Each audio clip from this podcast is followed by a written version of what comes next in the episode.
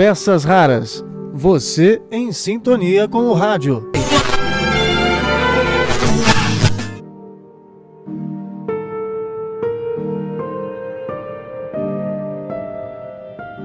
Olá, tudo bem? Eu sou Marcelo Abud, seu podcaster radiofônico, e estou de volta com nossas peças raras. E hoje, em ritmo de radionovela. É isso mesmo, duas motivações me levaram a escolher este tema. A primeira delas é a notícia de que o Spotify está preparando uma radionovela e vai lançar em sua plataforma no início do ano que vem uma história que tem como protagonistas a Mônica Iose e o Otaviano Costa. Então, curioso aí para saber como é que vai ser essa radionovela, muito provavelmente trazendo um gênero para ampliar o, o público que está na plataforma.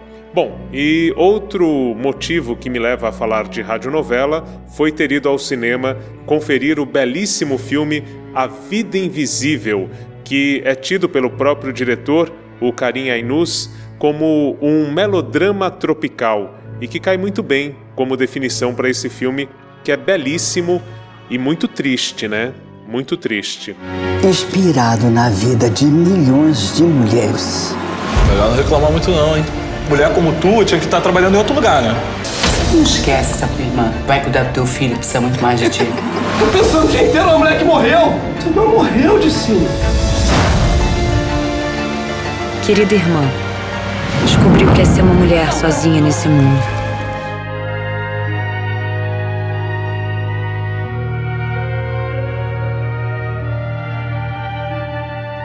E ao fundo, nesta edição extra do nosso podcast, você está ouvindo músicas da trilha sonora do filme A Vida Invisível.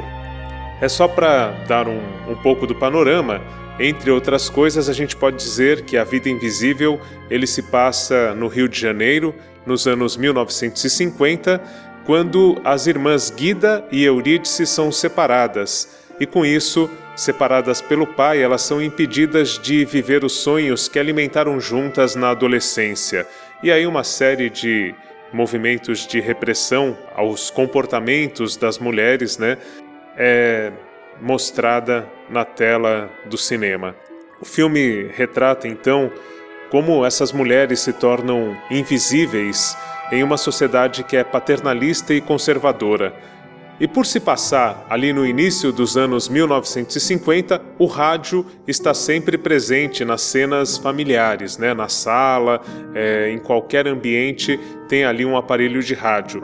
E em certo momento, logo no início do filme, eu fiz essa analogia com o período e o que estava acontecendo no rádio, né? Nos anos 1950, a principal radionovela do Brasil estava no ar.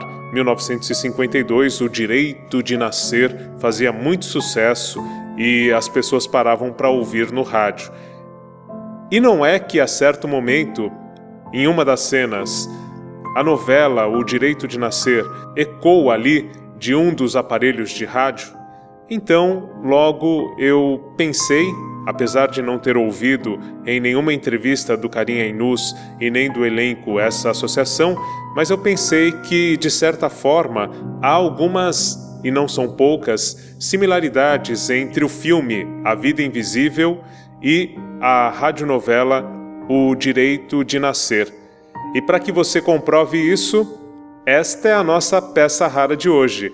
Eu vou trazer de volta uma reconstituição da radionovela O Direito de Nascer, que eu roteirizei para a Rádio Bandeirantes, para o quadro Interferência, do programa Você é Curioso. E essa reconstituição foi ao ar em 2012. É um detalhe para o qual eu quero chamar sua atenção é para a lucidez de dois nonagenários, acho que é assim que fala, né? As pessoas que têm 90 anos. Então, no filme, tem a participação da incrível Fernanda Montenegro, que aos 90 anos está mais ativa do que nunca e emocionando. E nesse filme em especial, no final, é um, um ponto muito forte, é um grande acerto do Carinha Inus. E no Interferência, que você vai ouvir agora, nós temos o Salomão Esper, que também completou 90 anos recentemente e faz toda a diferença para a reconstituição de uma radionovela como a proposta desse nosso momento aqui.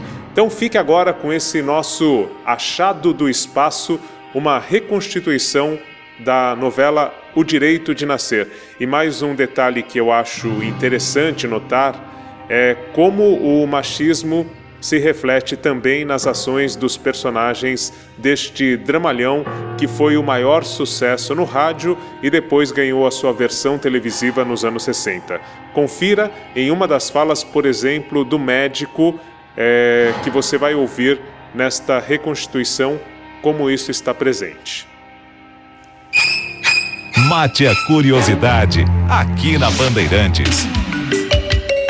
Estamos de volta com Você é Curioso e hoje, primeiro sábado do mês, é dia do que, Silvânia? Interferência. Interferência, quadro apresentado pelo professor Marcelo Abud. Agora no Você é Curioso, Interferência. E o Marcelo Abud chegou aqui com uma encadernação, ele conseguiu comprar num sebo toda a novela O Direito de Nascer, né? Foi publicado em fascículos. Preciosidade. E ele trouxe pra gente ver. E agora, né, ele pegou então esses trechos e nós vamos reconstituir um pedaço de O Direito de Nascer. E hoje nós contamos com um super elenco, não foi, Silvânia? Olha, temos a participação de Salomão Esper, ele é um narrador, palmas. e ainda Chico Prado, Débora Raposo, Antônio Miers, Laura Dal Roveri, Fernanda Albino, e também o próprio Marcelo Abud. E nós dois, né? Oh. tinha alguém tinha que estragar isso. Pronto. Bom, então vamos lá. Nós gravamos esse O Direito de Nascer durante a semana, porque a gente quis fazer uma coisa especial, né? Especial para os nossos 12 anos. É uma interferência dos 12 anos do Você é Curioso, para que tudo ficasse muito bem sonorizado. Então, atenção, vamos voltar no tempo agora. O Direito de Nascer. Em 1952, depois de ter sido transmitida em Cuba e em alguns países latino-americanos, chega ao Brasil a radionovela O Direito de Nascer. A trama vai ao ar às segundas, quartas e sextas às oito da noite pela emissora que era uma das mais ouvidas do mundo naquela época. Emissoras brasileiras da Rádio Nacional do Rio de Janeiro, Brasil. Durante cerca de dois anos, as famílias de todo o Brasil se reúnem em torno do rádio para acompanhar o drama vivido pela jovem Maria Helena.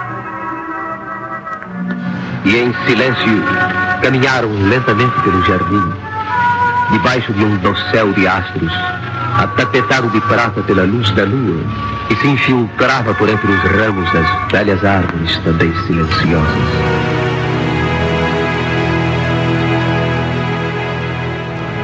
Paulo Gracindo, que interpretou Albertinho Limonta na radionovela, costumava dizer que, em muitas cidades do interior, as sessões de cinema eram transferidas para as nove da noite porque ninguém saía de casa entre oito e oito e meia. Uma década depois, o sucesso se repetiria na versão televisiva da novela, exibida pela Tupi.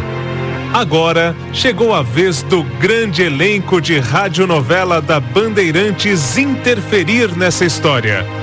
Fique com uma adaptação livre a partir da trama central de O Direito de Nascer. Na luxuosa sala de espera do consultório do Dr. Alberto Limonta, instalado em sua elegante residência, alguém o aguarda com aflição na alma. Quase noite. Não é hora de consulta.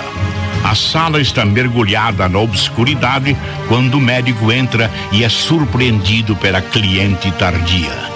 É uma linda moça, a aristocrática senhorita Maria Teresa del Portal, da melhor sociedade de Havana.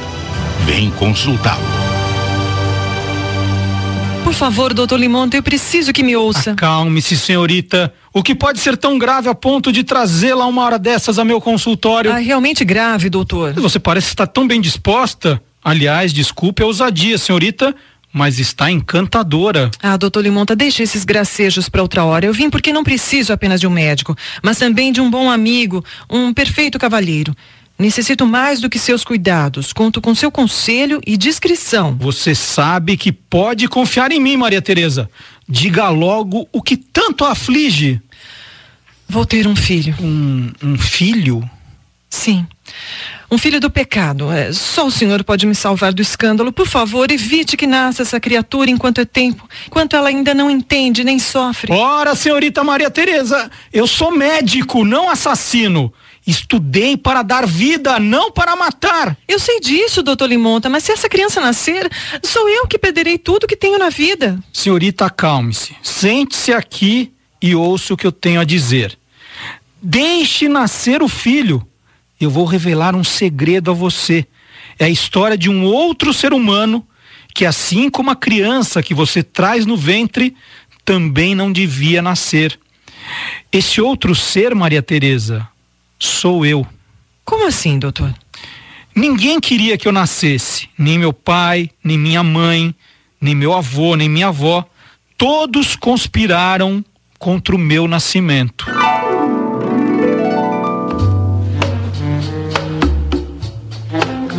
Começa o ano de 1905 em Santiago de Cuba. Fruto de seus amores secretos com Alfredo Martins, Maria Helena vai ter um filho. O poderoso Dom Rafael, pai da jovem, e a orgulhosa Dona Conceição, a mãe dela, começam a notar profunda mudança no caráter da filha. Ficam intrigados e preocupados. Até que um dia, devido a um desmaio de Maria Helena, o médico da família é chamado às pressas e explica que não se trata de nada grave. No entanto, pede a Dom Rafael e a Dona Conceição que no dia seguinte Maria Helena seja levada ao consultório dele para que a examine melhor.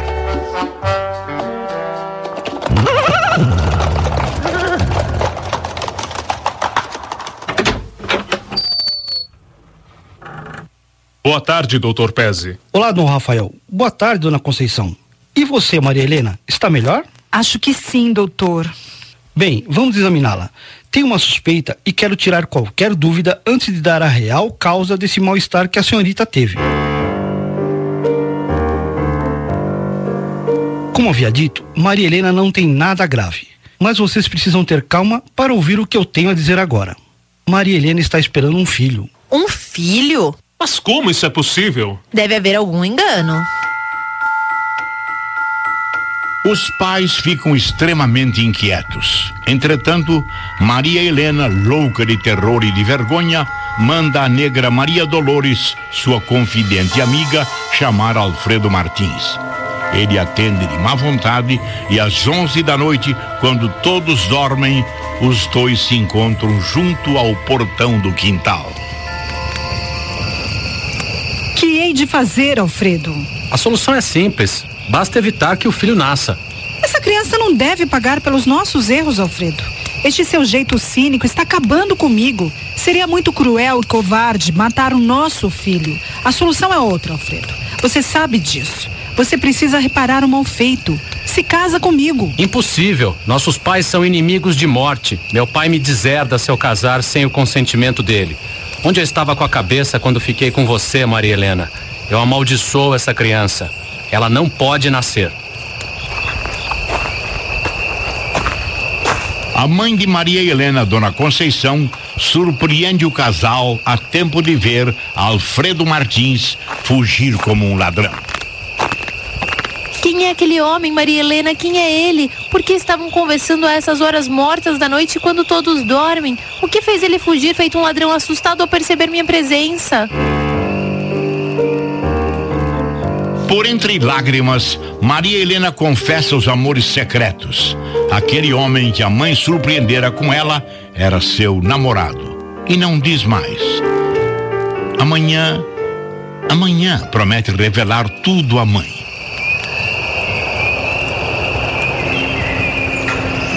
Após longa noite, tornada mais longa pela angústia nos corações de Maria Helena, de Dona Conceição e da negra Maria Dolores, brilha a misericórdia da luz de um novo dia.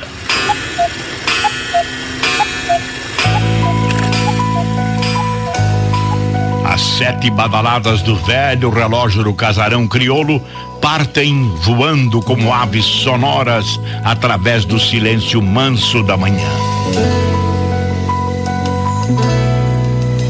Assoalha luminosa do sol enxuga a folhagem das roseiras e das trepadeiras do jardim, molhada ainda pela ducha fresca do orvalho da noite. O ambiente do casarão senhorial está impregnado do aroma das flores, dos canteiros e do café.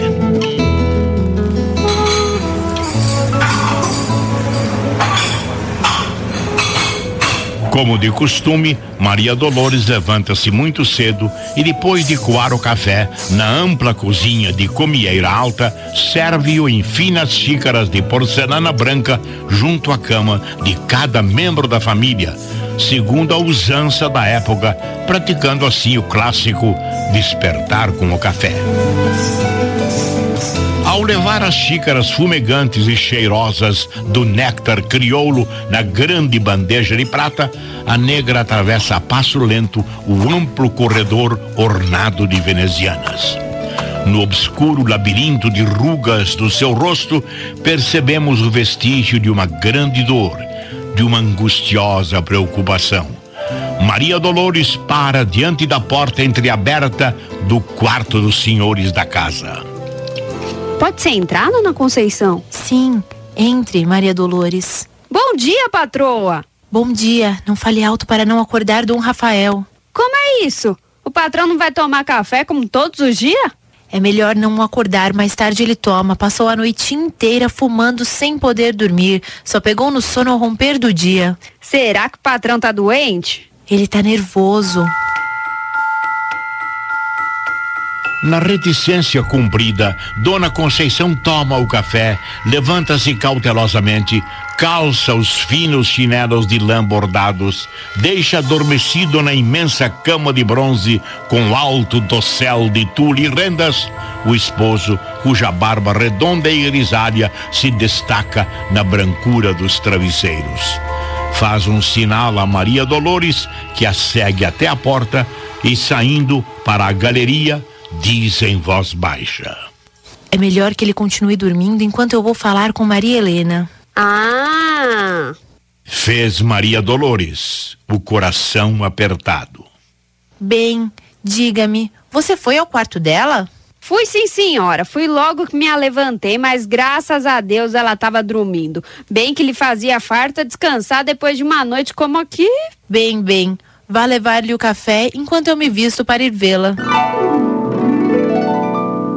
Doutor Alberto Limonta, não é necessário que eu continue a ouvir essa história. Está querendo me dizer que também é um filho do pecado. E que hoje, depois de quase não ter vindo ao mundo, é um santo médico. Eu estou realmente comovida com a sua história. A comoção não basta, Maria Teresa. Você tem que confiar em mim e deixar que esse anjinho que está agora em seu ventre venha ao mundo. Quem sabe não é ele um predestinado, alguém que vem a esse mundo maluco em que vivemos para trazer mais esperança, hum, salvar vidas. Eu vou ajudá-la no que for preciso com seus pais, Maria Teresa. Estou convencida. Vou ter meu filho, doutor. Vou dar a ele o direito de nascer.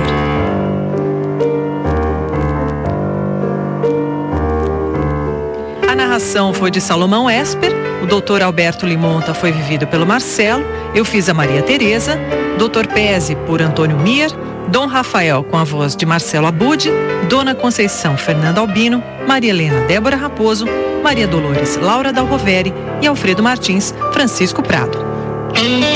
Você é curioso?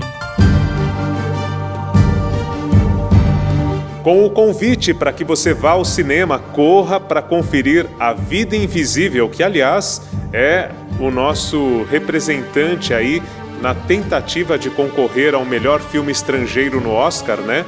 É o nosso indicado para concorrer a uma das vagas a melhor filme estrangeiro do Oscar e também com a nossa reconstituição da radionovela O Direito de Nascer, esta edição das nossas peças raras fica por aqui.